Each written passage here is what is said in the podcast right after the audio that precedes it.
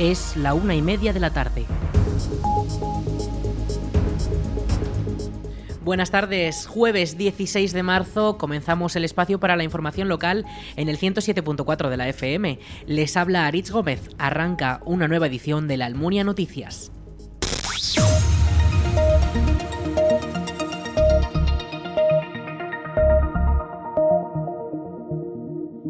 Las empresas dinamizan la economía y el medio rural. Es lo que ha dicho Javier Lambán, presidente del Gobierno de Aragón, en el acto de inauguración de la Jornada de Empresas y el Mundo Rural que celebra este jueves la Escuela Universitaria Politécnica de la Almunia.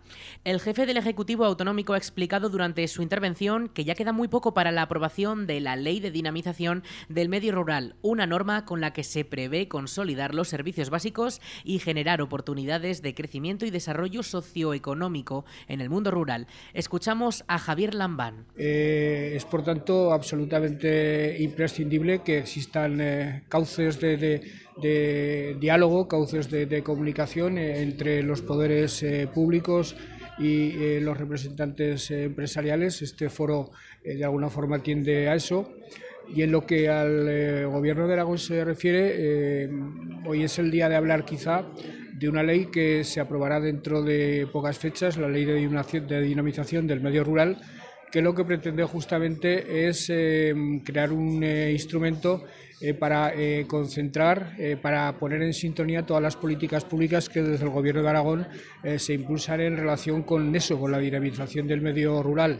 Eh, tenemos que hablar necesariamente de formación profesional, una herramienta absolutamente clave eh, para que la eh, empresa disponga de, profesionales aptos para todas las oportunidades que se van produciendo. Tenemos que hablar de vivienda, tenemos que hablar de la banda ancha, es un elemento absolutamente fundamental. la ley prevé un plan de gestión territorial de la dinamización rural eh, que ha de aprobarse seis meses después de su, de su aprobación, de la aprobación de la propia de la propia ley. Eh, en definitiva, eh, esperamos de, ese instrumento mucho, lo digo sinceramente.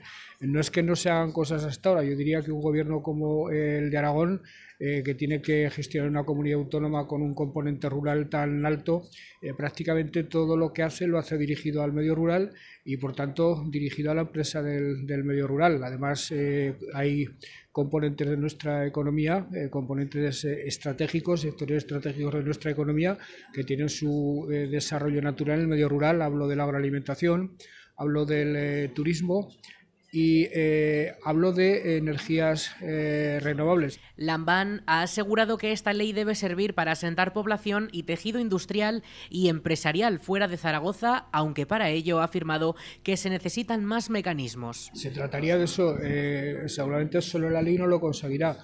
Hay ya em, em, mecanismos fiscales tendentes a eso que usted dice, concretamente los incentivos regionales no los puede recibir una empresa que se implante en el municipio de, Zaragoza, en el resto del territorio sí, en el municipio de Zaragoza no, pero ni aún así eh, podemos evitar que eh, el interés de las muchísimas inversiones que nos están llegando aquí eh, se localice fuera de la ciudad de Zaragoza. Hay una propensión muy fuerte a buscar Zaragoza como emplazamiento de las inversiones o las inmediaciones de Zaragoza y hay que seguir pensando en maneras, en formas de, de, expandir eh, las zonas de, atracción hacia todo el territorio. Esa es una de las prioridades del Gobierno, el desarrollo armónico de todo el, de todo el territorio. Por su parte, Marta Gracia, alcaldesa de la Almunia y presidenta del patronato de la EUPLA, ha afirmado que desde la escuela siempre se busca esa cooperación entre empresas y la institución y que siempre existen comunicaciones en ambos sentidos para conocer la situación del sector económico. Pues la, la Almunia siempre ha trabajado en en cuanto a la capacitación y a generar empleo cualificado, pero es muy importante que conozcamos también la opinión de las empresas en, relación a la generación de ese empleo. Y bueno, pues escuchar la opinión de las empresas, la opinión de, los expertos en, en, despoblación y en cómo conseguir que esa población se fije en el territorio y podamos conciliar el interés de empresas con el interés de la población, pues para nosotros era eh, capital, ¿no? Para poder continuar haciendo pues, ese trabajo de, de una formación universitaria muy entretejida con el tejido empresarial. Normalmente las empresas nos transmiten que necesitan trabajadores y trabajadoras eh, cualificados para el empleo que se, que se desarrolla y es muy complicado. Eh, en una zona como la nuestra, en la que el paro es prácticamente ya inexistente, conseguir trabajadores eh, cualificados es muy complicado. Así que es fundamental saber qué cualificación se requiere en las empresas para que también los trabajadores o las personas que están buscando cómo reciclarse pues puedan conocer qué demandas hay. Para la alcaldesa almuniense, el asentamiento de población y la creación de vivienda debe buscar nuevas soluciones con otras administraciones, porque ya no se trata de un problema municipal. Aquí hemos probado diferentes herramientas y no han dado el resultado esperado. Así que consideramos que es una cuestión de política urbanística bastante más compleja que el nivel municipal, pero hay que seguir apostando por, pues, por, tratar de ponerlo en marcha porque cuando un problema sucede en todas las poblaciones, cuando en todo el medio rural hay un problema de vivienda de alquiler y de vivienda nueva, el problema no es eh, únicamente municipal, hay que, hay que ser imaginativos y, y buscar nuevas soluciones, porque el problema existe y si no hay vivienda es imposible que se fije la población. Desde luego tiene que pasar también con los propietarios del suelo, porque la, las administraciones tenemos unas herramientas muy limitadas en cuanto, a la, en cuanto a la construcción de vivienda y mucho más los ayuntamientos pequeños, como es nuestro caso. Por supuesto, no puede ir sin su mano. La Escuela de la Almunia mantiene un consejo asesor de empresas único en el panorama universitario en Aragón y eso ayuda a que las empresas mantengan una puerta abierta a los recién formados. Alejandro Acero es profesor de la EUPLA responsable del Departamento de Empresas. Nosotros, sobre todo, el objetivo es, eh, dentro de, esta, de este núcleo, de este núcleo universitario, es unir sinergias. Es decir, la escuela universitaria, una escuela universitaria, la universidad no puede vivir lejana a la realidad.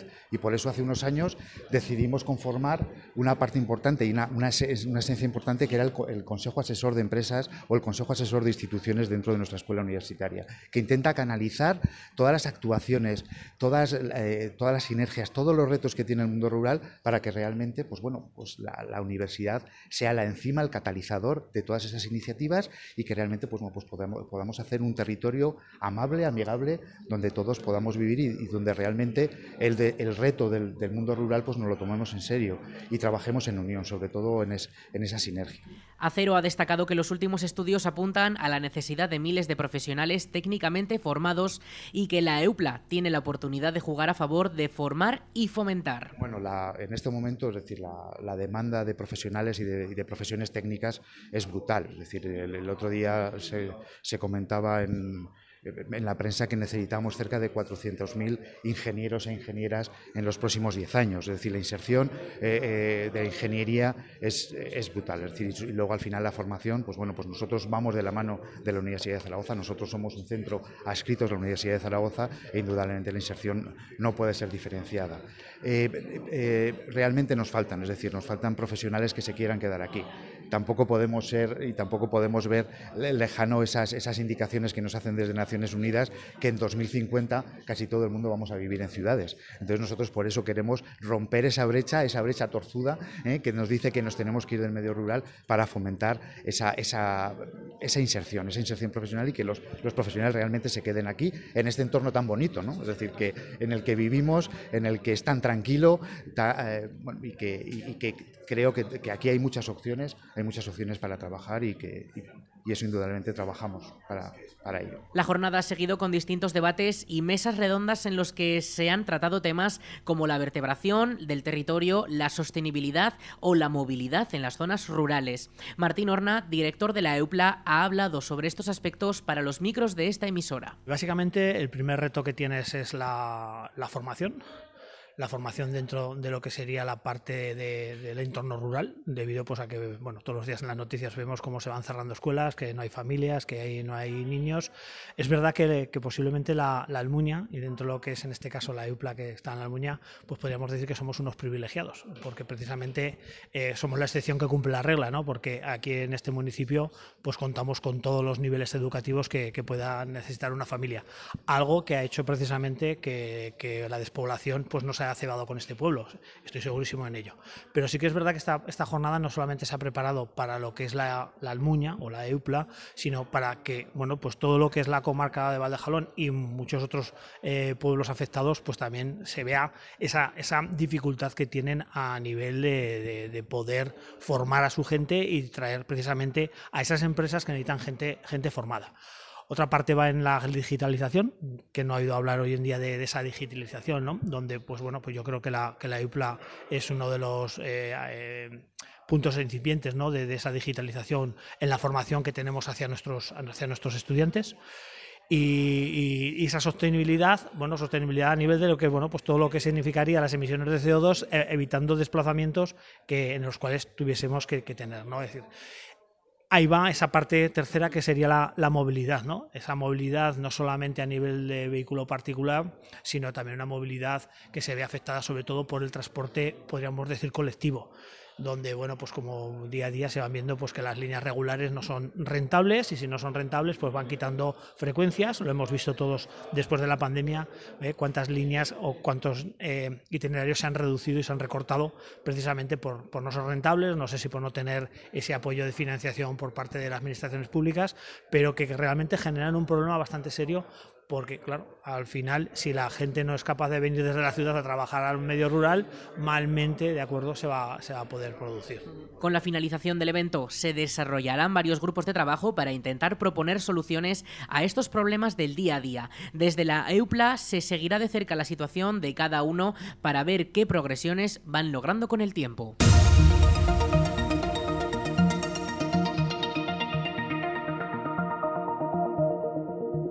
El taller de empleo del INAEM ya está impartiendo las clases a sus 16 alumnos. Son 8 de albañilería y otros 8 para auxiliares de geriatría. Todos ellos ya están dando las clases teóricas y muy pronto comenzarán las clases prácticas en la Almunia. Escuchamos a Juan José Moreno, teniente alcalde de la Almunia. Así es, ese es el acuerdo y cuando se realiza en una escuela taller, en este caso, como bien has dicho, de auxiliar de geriatría o de servicios de albañilería, nos planteamos hacer este taller donde en principio tienen unas clases teóricas con algo de práctica y luego ya se meten en harina, como solemos decir, para hacer las prácticas de verdad.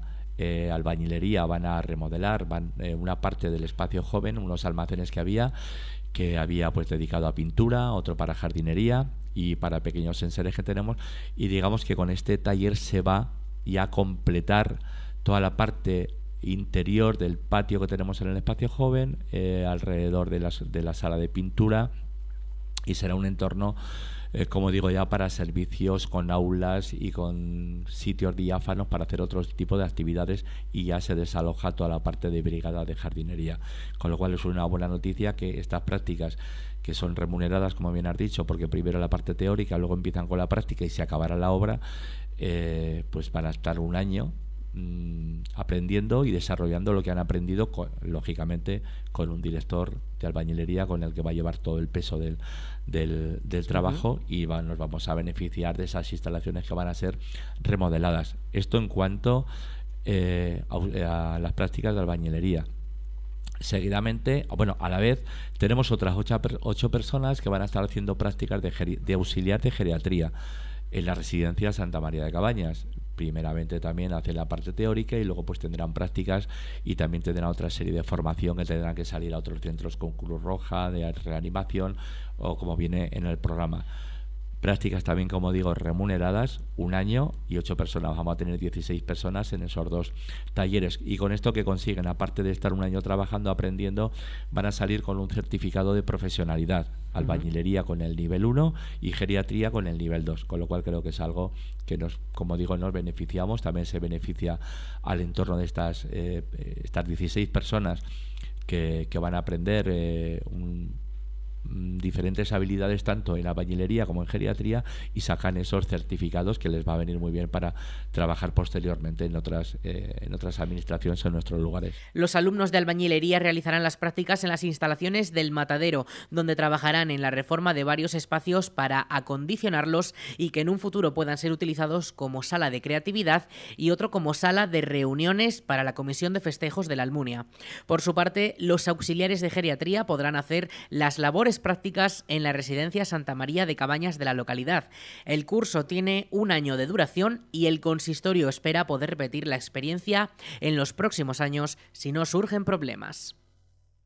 El espacio joven, también conocido como el Matadero, abrirá en los próximos meses sus puertas para todos los vecinos. El contrato para la gestión y dinamización del espacio cultural de la Almunia ha sido adjudicado a una empresa gallega que se encargará de hacer funcionar el recinto durante los dos próximos años. Juan José Moreno es el teniente alcalde de la Almunia. Esperamos que por esta primavera-verano se pueda ya poner en marcha este servicio que como otros muchos se nos ha llevado la pandemia por delante y será una nueva forma y una nueva manera de rehabilitar eh, todo el espacio joven eh, en ese nuevo centro con distintas actividades, con distintas eh, formas de, de, trabajar con los adolescentes, pequeños, mayores, talleres, ludotecas, música, con todo tipo de actividades que bueno, ya se está trabajando por parte del concejal correspondiente y bueno, será una nueva una buena noticia que empecemos ya con este espacio que recuerdo que es el antiguo matadero que se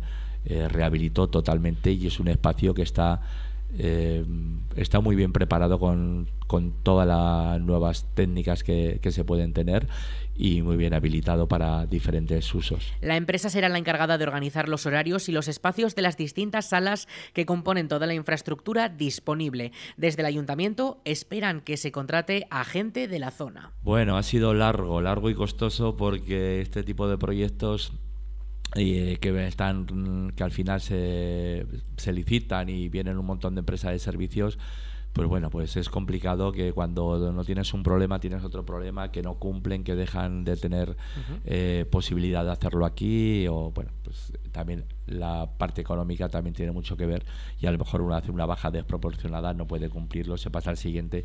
Y como digo ha sido larga, pero ya tenemos una empresa que es Albalop, una empresa gallega, pero bueno, es una empresa gallega que tiene la sede, eh, que, es, como digo, no la tiene aquí, pero tiene servicios en todo, eh, prácticamente todas las comunidades, con lo cual se ha, se ha comprobado que tiene la solvencia técnica económica. Con la apertura del espacio joven se completa la oferta de espacios del Centro de Cultura Comunitaria de la Almunia, el CCCLA, que comenzará a estar en pleno rendimiento para fomentar la participación ciudadana en la agenda cultural de la Almunia. A lo que fue el matadero se suman la biblioteca, el Palacio de San Juan y el Cubo, los tres localizados en la Plaza de la Cultura, a escasos metros de la próxima reapertura del matadero.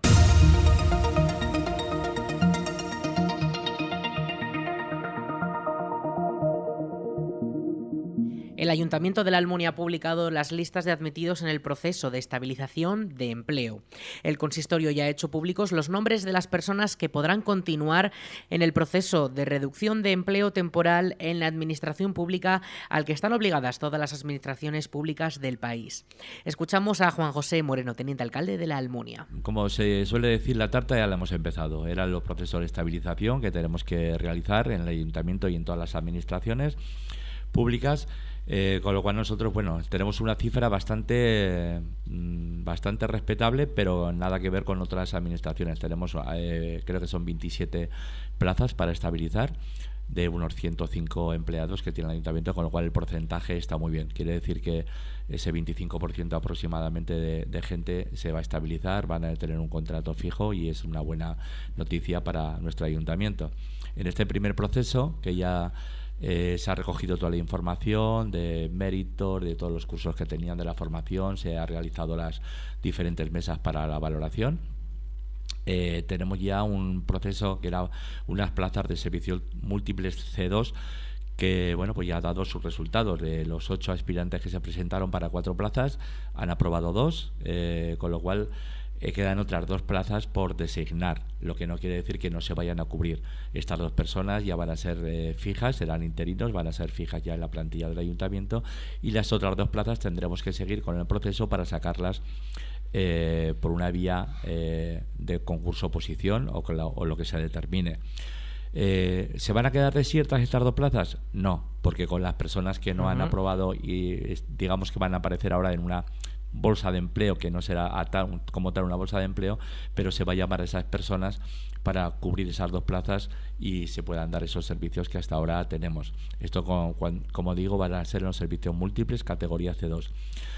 también tenemos presente eh, ahora que van a salir muy prontito, porque el tiempo ya nos apremia, las tres plazas de socorristas. Los socorristas, pues ya sabemos que son eh, personal joven que tiene esta preparación, estos cursillos de socorristas y que pues su vida, vamos a decir, laboral, eh, pues son cuatro, cinco, seis años. Eh, una vez son personal de aquí de la comarca, de la Almunia o de otras poblaciones, pero ya claro, cuando tienen ya 26, 27, 28 años, que han acabado sus estudios, pues a lo mejor ya tienen su trabajo fijo o su, o su formación en otro sitio. Y digamos que vamos cambiando un poco, vamos rotando, pero ahora la normativa nos dice que tenemos que estabilizarlo, con lo cual, pues bueno, veremos a ver eh, el resultado que tiene esta, estas pruebas. Y tenemos también próximamente con el tiempo pues bueno es el tiempo es un gran problema en estos momentos. Estamos casi a principios de verano como aquel que dice. Intentaremos sacar la limpieza de edificios que también tenemos personal interino personal ya también otros que están a punto de jubilarse y tenemos que remodelar prácticamente no todo pero buena parte de la limpieza de edificios. Con lo cual esta es la premisa que tenemos. Estas son las eh, las primeras que puede haber más seguramente habrá más pero ya eh, los procesos como digo eh, tienen que ir poco a poco. El problema que tenemos añadido es que todos los ayuntamientos, administraciones lo están realizando a la vez, los tribunales son casi a la vez y, bueno, pues tienen un poco de problema y este año pues un, un año también un poco más es distinto. Tenemos elecciones a la vista de dos meses y pico y, y, bueno, pues todo se ralentiza un poco más en el ayuntamiento, pero estos procesos tienen que seguir poco a poco y el, a final de año que esté prácticamente todo hecho sería sería lo óptimo. Los listados de algunas de las ocupaciones tipo como socorrista o profesor de las actividades culturales ya están disponibles en la web municipal laalmunia.es y también en el boletín oficial de la provincia de Zaragoza que publica la DPZ.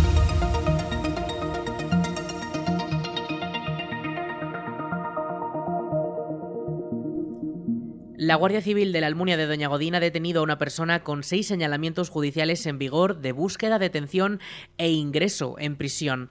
El arrestado cumplía condena en 2021 en Zuera y tras un permiso para poder salir no regresó. Desde entonces estaba siendo buscado y la Guardia Civil llevó a cabo multitud de gestiones para localizarlo.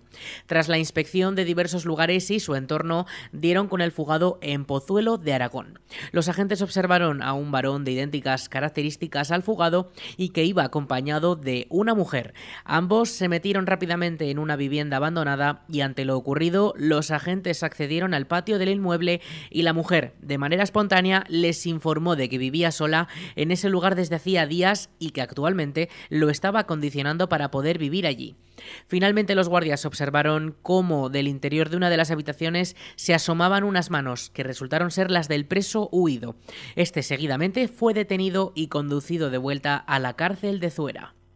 La película Operación Fortune, El Gran Engaño, se proyectará este domingo a las 7 de la tarde en el Salón Blanco. La Concejalía de Cultura y Participación Ciudadana ha programado el largometraje estadounidense estrenado este mismo 2023 y con Jason Statham y Aubrey Plaza como actores principales. La historia cuenta el reclutamiento de una estrella de Hollywood para infiltrarse en una misión encubierta de los servicios de inteligencia. Tendrán que rastrear y detener la venta de nuevas tecnologías tecnologías de armas mortales a manos de un multimillonario. ¿Qué tenemos? Han robado algo bastante desagradable. Tenemos que evitar que acabe en el mercado libre. ¿Quién es el comprador? Greg Simon. Traficante de armas multimillonario. Oh, veo muchas caras serias por aquí, ¿no? No podrás atrapar a ese pez con los cebos habituales. Perdona, ¿quién será el cebo? Danny Francesco. ¿La estrella de cine? La estrella favorita de Greg Simmons. ¿Y cómo llegamos hasta él? Chantaje. La película cuenta con una calificación de edad para mayores de 12 años y las entradas ya pueden adquirirse en aragontickets.com y como siempre también un rato antes de que empiece en taquilla. ¿Qué vas a hacer con eso? Dispararles, cariño. Entonces no te ha visto nadie. Sí. ¿Eso es un sí? ¿No te ha visto nadie? Sí. ¿O un sí te ha visto alguien? Eh, sí.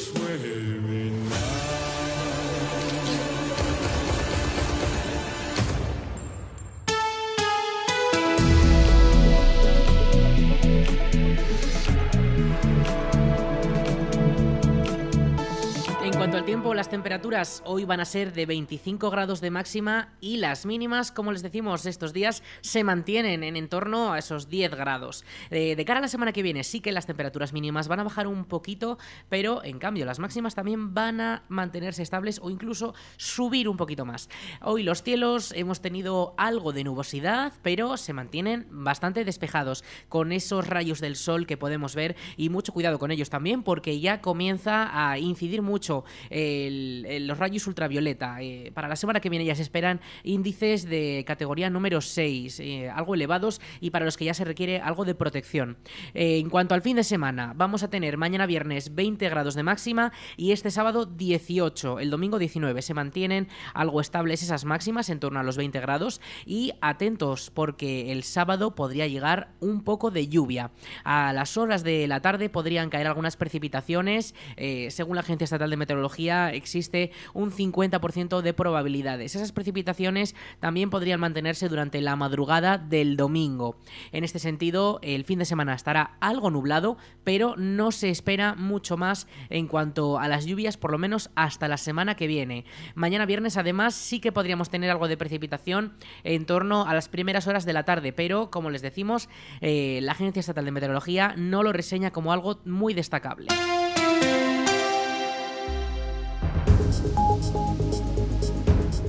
Hasta aquí la información local en la Almunia Radio. En unos minutos a las 2 toman el relevo nuestros compañeros de Aragón Radio Noticias. Más información en laalmuniaradio.es.